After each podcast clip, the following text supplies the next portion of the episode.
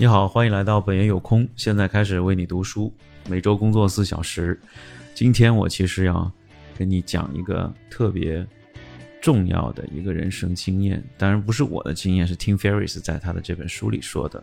这本经这个经验，我希望我能够尽早的知道，当然不见得能够模仿得了，因为毕竟是我的对立面，也就是我小时候觉得很可怕的那种同学，而且他们老是欺负我，呃，但是这个我说实话，作为这个失败的一方，我会是非常的推崇这种生活的作风和方式。我们来看一下 Tim Ferris》这几章里面说的。第七个，阻止干扰拒绝的艺术，独立思考，要做下棋的人，而不是做棋子。棋子，这是一个英国作家叫沙拉夫·萨瑞尔说的。那么，呃，戴夫·巴里说呢，开会是一种令人上瘾并且沉醉其中的活动。无论公司还是其他组织，都习惯于开会，只是因为他们自己不能独立解决问题。这个影子是这样的：两千年春天的时候，在新泽西州普林斯顿大学，下午一点三十五的时候，我在说，我觉得我明白了。我们继续吧，在下一段，作者解释了什么什么什么。我尽可能详细的记笔记，生怕漏掉任何一个细节。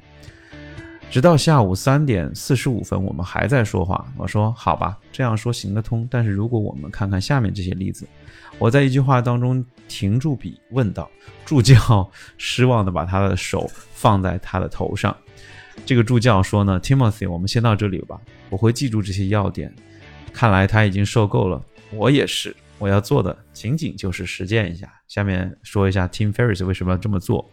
在四年的大学生活当中，我有一个策略。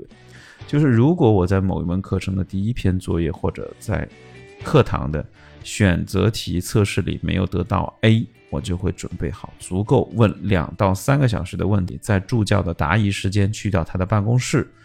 他不回答完所有这些问题或者精疲力尽，我绝不会离开。这是他的一个 tricks。他为什么这么做呢？这样做主要有以下两个目的。第一个呢，就是可以知道助教在评分的时候侧重哪些方面，包括他的偏见和小毛病。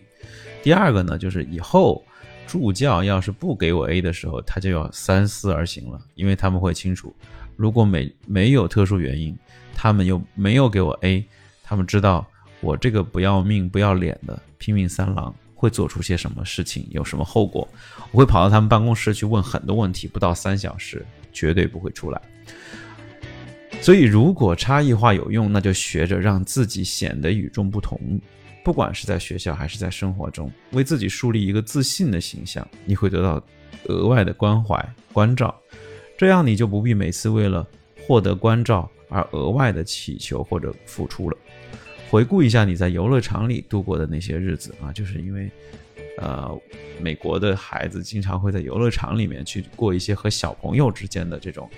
呃，小孩的社交生活，啊，在这个里面总会有许多的这个孩子王和数不清的这种受害者，但是也总会有这么一个小朋友，他会拼命的回击，努力的要保护自己。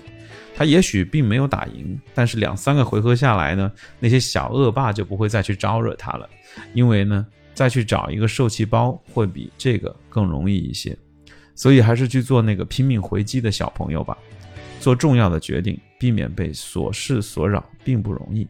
整个世界看起来似乎就是要在你的头上拉屎，所以说现在是时候结束信息滥用了。嗯，后面会说什么呢？敬请期待吧。今天呢就先到这里，非常感谢你，我们下次再见喽，拜拜。